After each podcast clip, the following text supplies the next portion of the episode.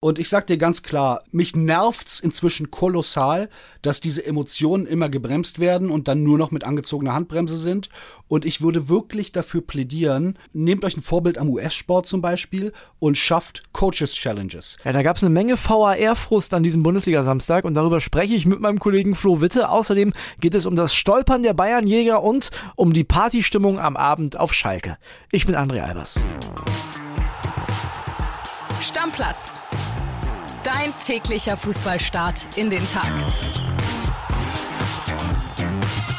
Und wir starten in diese neue Folge Stammplatz mit dem späten Bundesligaspiel vom Samstag. Schalke gegen Gladbach. Bei mir ist Flo Witte, unser Podcast-Papa. Hey, grüß dich. Flo, da muss man schon sagen, da war einiges drin. Ja, auf jeden Fall. Und erstmal möchte ich eine Sache klarstellen. Jede Liga ist besser, wenn Schalke 04 in ihr spielt. Ich bin wirklich kein Schalke-Fan und stehe nicht im Verdacht, irgendwie besonders nah an Königsblau zu sein, schon gar nicht als geborener Berliner.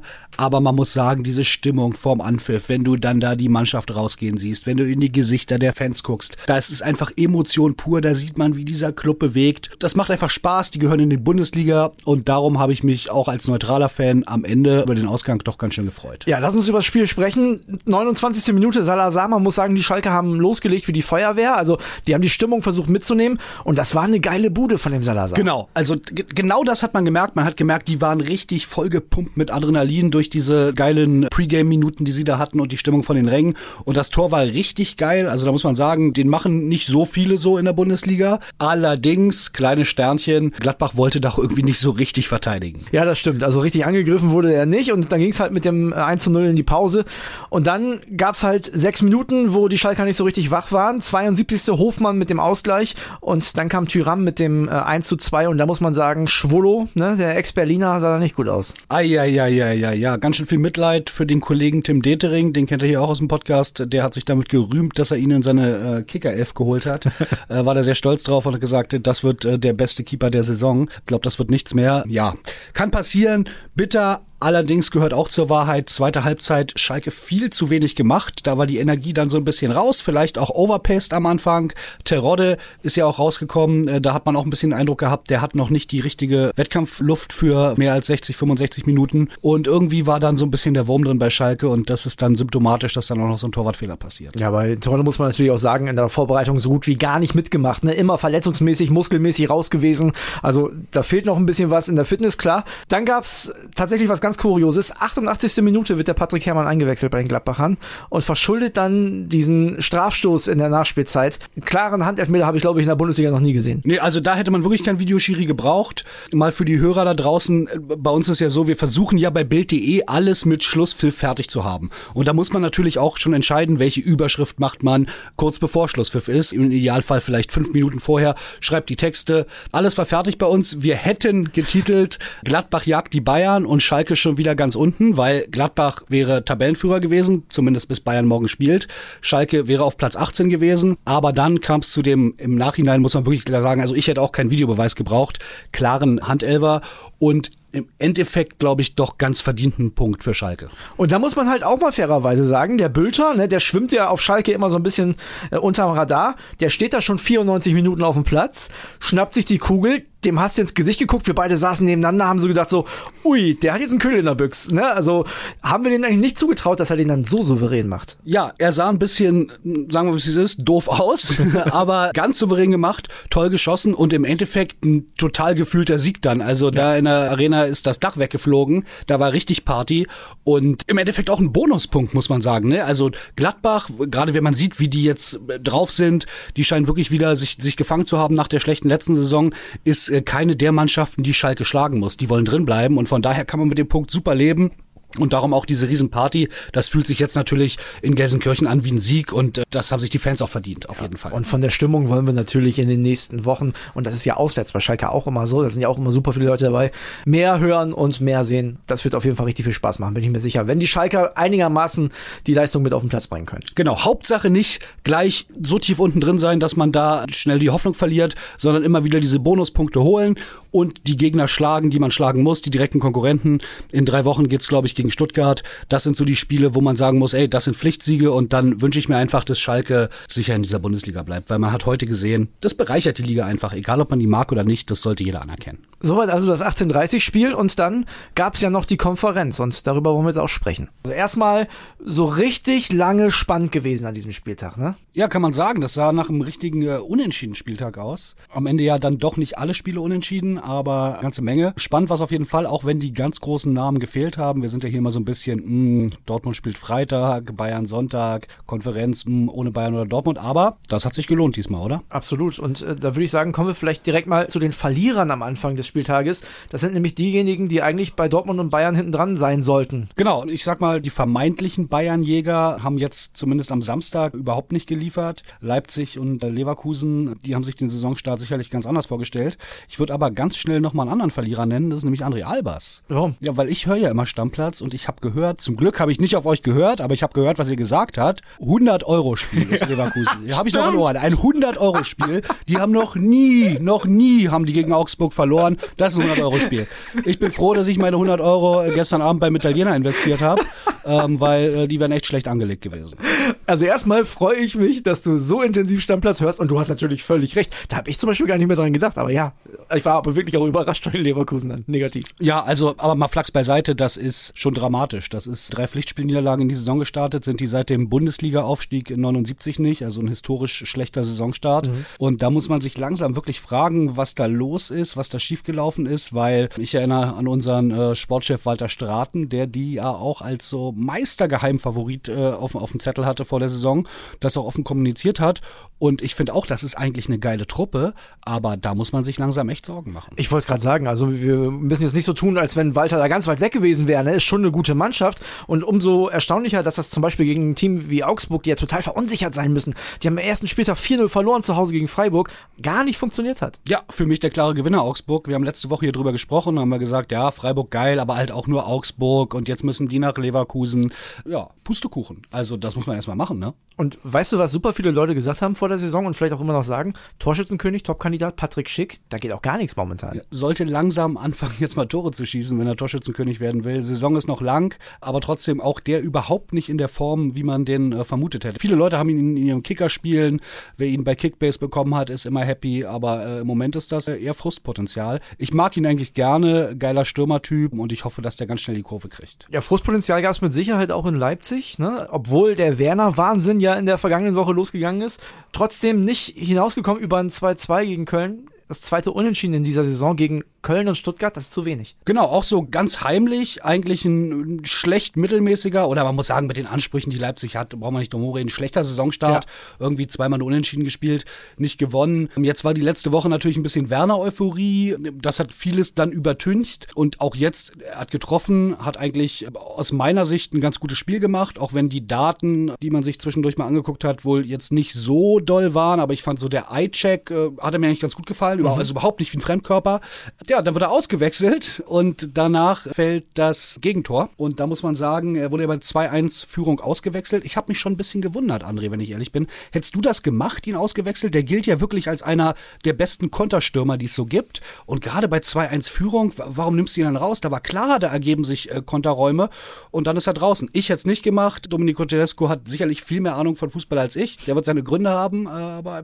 ich habe direkt in der Sekunde gestutzt. Ich habe mich auch gewundert aus zwei Gründen. Also erstens waren die Leipziger ja ein weniger. Das darfst du ja auch nicht vergessen. Die haben ja, also Joboschleu hat ja in der Nachspielzeit der ersten Halbzeit diese rote Karte gekriegt. Noch ein Grund mehr ne? zu kontern. Ja, genau. Das, war, das ist Grund Nummer eins. Und Grund Nummer zwei, wie du schon sagst, also André Silva ist ja ein klassischer Neuner. Das ist ja ein Strafraumspieler. So, und Werner ist ja einer, der kommt ja über, über den Konter.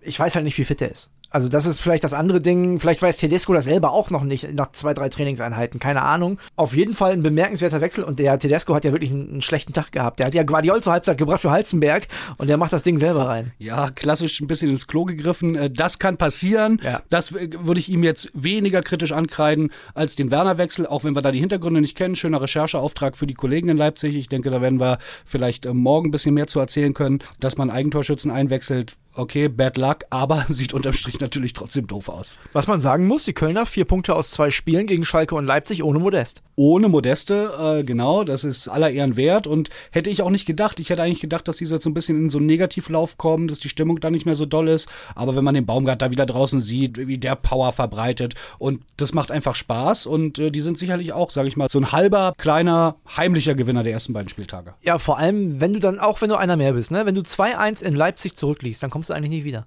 Nee, also da würde ich gerne mal eine Statistik sehen, haben wir jetzt nicht nachgeguckt, ganz schlecht vorbereitet. äh, aber wie viele Mannschaften da in den letzten Jahren äh, beim 2-1-Rückstand zurückgekommen sind, das waren nicht so viele und das zeigt echt eine geile Moral. Ein anderes Spiel, was dir so ein bisschen am Herzen liegt, äh, die Hertha, ne? Ja, absolut gegen Eintracht Frankfurt. Bist vorher hingefahren nach Berlin-West, hast dir einen Döner abgeholt von Prince? Ah, nee, ich hatte Angst. 2023 Stück gab's, also ich hätte bestimmt einen abbekommen, aber ich habe bei den Kollegen von Sky gesehen, die Schlangen waren ganz schön lang. Obwohl, und da muss ich sagen, also bei mir da sind äh, viele Emotionen dabei, wenn ich über das Spiel spreche, weil A, habe ich mich gefreut, wie Hertha angefangen hat. Die haben ja, ja richtig mit Power angefangen. Da habe ich gedacht, die wollen Frankfurt echt auffressen. Da hat's Klick gemacht, die haben Bock. Und dann habe ich immer, wenn die Kamera geschwenkt ist, gesehen, ich glaube, da waren 40.000 1000 Plätze äh, waren verkauft. Und das frage ich mich, ey Leute, Berlin, was ist da los? Ne? Heimauftakt, da denkst du dir doch eigentlich, freier Döner, hallo, äh, das auch noch. Und ein geiler Gegner, also eine Mannschaft, die irgendwie ein paar Tage vorher im Europäischen Supercup gespielt hat. Warum sind da nur 40.000 Plätze verkauft? Da muss man sagen, ey, entweder hat Berlin ein Problem mit Hertha, Hertha hat ein Problem mit Berlin, aber irgendwas muss man da machen. Also ich sag ganz ehrlich, da schäme ich mich ein bisschen. Aber glaubst du, das liegt an der Stadt oder das liegt am Club? Weil, also wir wohnen ja beide in Berlin, ich bin ja zugezogener und ich kann dir sagen, ich nehme weder Hertha noch Union so riesengroß wahr in dieser Stadt. Das ist total ungewöhnlich für eine Erstligastadt. Also was ich wahrnehme, ist, dass viele, viele Zugezogene mehr Bock auf Union haben. Da ist irgendwie mehr Kult und ne, kleines enges Stadion. Das ist so vermeintlich purer Fußball. Ja, ja. Fußballromantik wissen wir auch, dass das genauso ein Geschäftsmodell ist wie alles andere in der Bundesliga. Das muss es auch sein. Das ist Profisport. Aber trotzdem, das nehme ich wahr. Aber ich finde trotzdem 40.000. Also ich kann mich an Zeiten erinnern, da konnte man immerhin bei Hertha darauf wetten. Bayern, Dortmund, Dortmund, erste und letzte Saisonspiel waren ausverkauft. Und jetzt sind 40.000 da und nochmal, das ist ja auch keine irgendwie Wald- und Wiesenmannschaft, die kam, da kam Frankfurt. Ja. Hey, was ist da los? Ja, ich meine, wir kommen vielleicht nochmal zum Spiel, denn der Start war dann ja ganz gut. Du hast es gerade schon gesagt, Soa Serda. Für mich übrigens der Spieler des Spiels, Daichi Kamada, der hat ja einen riesen Bock gemacht vor dem 1-0 der Berliner. Das war aber ein sehr, sehr schön getimter Kopfball. Den habe ich Serda gar nicht zugetraut, ehrlich gesagt, nach der Flanke von Luke Bacchio. Und dann hat Kamada selbst ja tatsächlich ausgeglichen, hat das 1-1 gemacht und die Szene des Spiels war kurz vor Schluss. Müssen wir ganz ehrlich so sagen. Ne? Da gab es ja diese Elfmetersituation, Christensen mit einem vermeintlichen Foul an Rafael Boré. Und da waren wir beide, glaube ich, unterschiedlicher Meinung. Ich habe gerade eben noch eine Sprachnachricht von Killy bekommen. Der hat mir 50 Sekunden lang ins Handy geflucht, wie das sein kann, dass der Elfmeter zurückgenommen wurde. Er hat aber auch 2-1 für Frankfurt getippt, muss ich dazu sagen, bei unserem Kicktipp-Spiel. Aber ja, ich kann das verstehen. Er sagt nämlich ganz klar, wenn du den gibst, kannst du den nicht zurücknehmen. Ich persönlich sag, weil ich habe das ja in dieser Realgeschwindigkeit im Fernsehen gesehen, eigentlich darfst du den gar nicht geben, dafür war es zu langsam. Du sagst aber, wenn er den berührt, ist ein Foul. Genau, ich glaube, der hat, äh, Boré kommt aus dem vollen Lauf. Das heißt, wenn du da eine kleine minimale Berührung kriegst, dann kannst du schon in Straucheln kommen. Für mich war jetzt die entscheidende Einstellung auch in den ganzen Superzeitlupen nicht zu sehen. Also was, glaube ich, klar war, ist, äh, Christensen trifft den Ball gar nicht mit den Fingern. Ja. So, das war deutlich. Und dann ist aber die Sache, wie trifft er ihn wirklich richtig auf dem Fuß mit der Hand. Und das war für mich nicht ganz aufzuklären. Darum glaube ich, also wenn ich mich wirklich festlegen müsste, würde ich sagen, gib den Elfmeter. Ich glaube aber in Realgeschwindigkeit hätte ich ihn auch auf keinen Fall gegeben, weil ja. dazu war die Berührung zu soft. Am Ende natürlich großes, großes Glück für Hertha, muss man sagen, aber im Endeffekt auch äh, keine Skandalentscheidung. Ich habe dann zu Killy gesagt, du pass auf, der hat den gestreichelt. Das sieht aus in der normalen Geschwindigkeit, als hätte er den über den Fuß gestreichelt. Da kannst du doch keinen Elfmeter geben. Aber er sagt zu Recht, und ich finde da auch zu Recht, da bin ich bei ihm, ja gut, aber du kannst ihn auch nicht zurücknehmen. Du nee, zumal die Bilder, wir sehen ja auch die Bilder, die der Schiri sieht, wenn er sich die nochmal anguckt, da wirklich keinen hundertprozentigen Aufschluss geben. Nein. Und da sage ich im Zweifel, Ruling on the Field stands, dann lass es dabei und gib den Elfmeter. Das stimmt schon. Aber der VAR hat mich auch nicht nur da genervt. Ne? Du weißt ja, Werder, Emotionen sind immer groß bei mir. Und dann saßen wir da in unserem Großraumbüro hier im achten Stock des Axel Springer Hauses. Werder macht das 2-2 durch Oliver Burke gegen Stuttgart. Und ich kann mich erstmal gar nicht freuen, weil man in der Situation schon gesehen hat, ist möglicherweise abseits oder vielleicht leicht ein zu hohes Bein. So, und das ist ja, also da nimmt der VAR ja einem so den Spaß. Das hat ja vier, fünf Minuten gedauert, bis die das entschieden haben. Ich konnte, weißt ich konnte nicht jubeln. Ich musste fünf Minuten warten, bis ich jubel. Das macht doch keinen Spaß. Ja, ich glaube, es ging in der Szene tatsächlich um gefährliches Spiel. Ja. Ähm, dass es äh, kein Abseits war, war relativ schnell klar. Und mich frustet es auch ungemein. Also da brach die grün-weiße Party schon aus und dann sah man, oh Gott, nee, vielleicht äh, gibt's doch keine Party, weil sie gucken sich nochmal an, wie äh, der, der Videoschiri greift ein, guckt sich das an. Und ich sag dir ganz klar, mich nervt's inzwischen kolossal, dass diese Emotionen immer gebremst werden und dann nur noch mit angezogener Handbremse sind.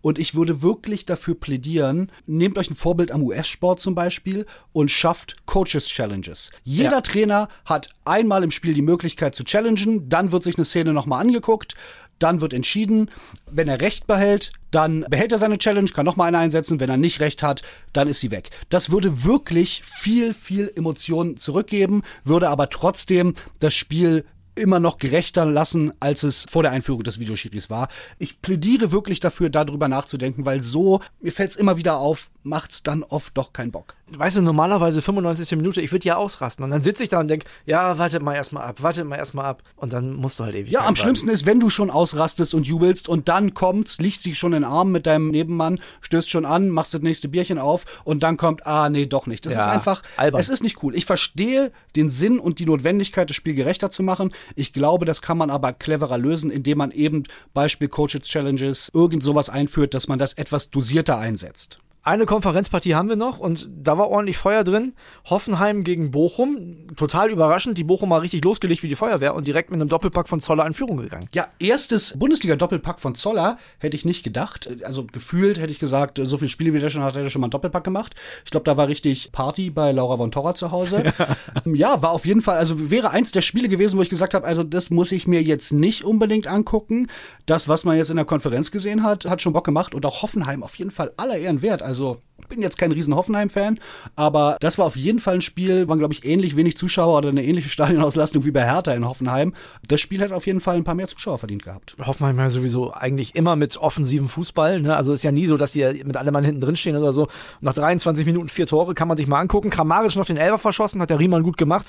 Ja, am Ende haben sie das Ding trotzdem noch gewonnen in der 88. Und Hoffenheim für mich auch eine Mannschaft, die, wenn alles zusammenpasst und alles gut läuft, vielleicht oben auch angreifen kann. Ja, die hat man immer nicht so, so richtig auf dem Schirm, weil halt irgendwie nicht der große glanzvolle Name, da schwingt dann immer irgendwie das Plastikclub mit. Aber auch wenn man den Kader mal durchgeht, die sind auf 8, 9, 10, vielleicht sogar 11 Positionen echt gut besetzt. Vielleicht nicht ganz so tief wie die vermeintlichen Bayernjäger, aber ansonsten ist das eine qualitativ echt gute Truppe. Ich würde sagen, auf den Samstag machen wir einen Deckel drauf. Machen wir. Uns gibt es ja morgen wieder und uns beide gibt es auch morgen wieder tatsächlich, denn du bist dabei und äh, wir unterhalten uns über den Fußballsonntag. Genau. Und dann ja auch Montag wieder im Video. Ja, dann könnt ihr mal sehen, wie der Kollege Flo Witte aussieht im Podcast. Oh Gott. Ich verspreche zwei Glatzen. Tschüss. Deckel zusammen. drauf. Tschüss. Stammplatz. Dein täglicher Fußballstart in den Tag.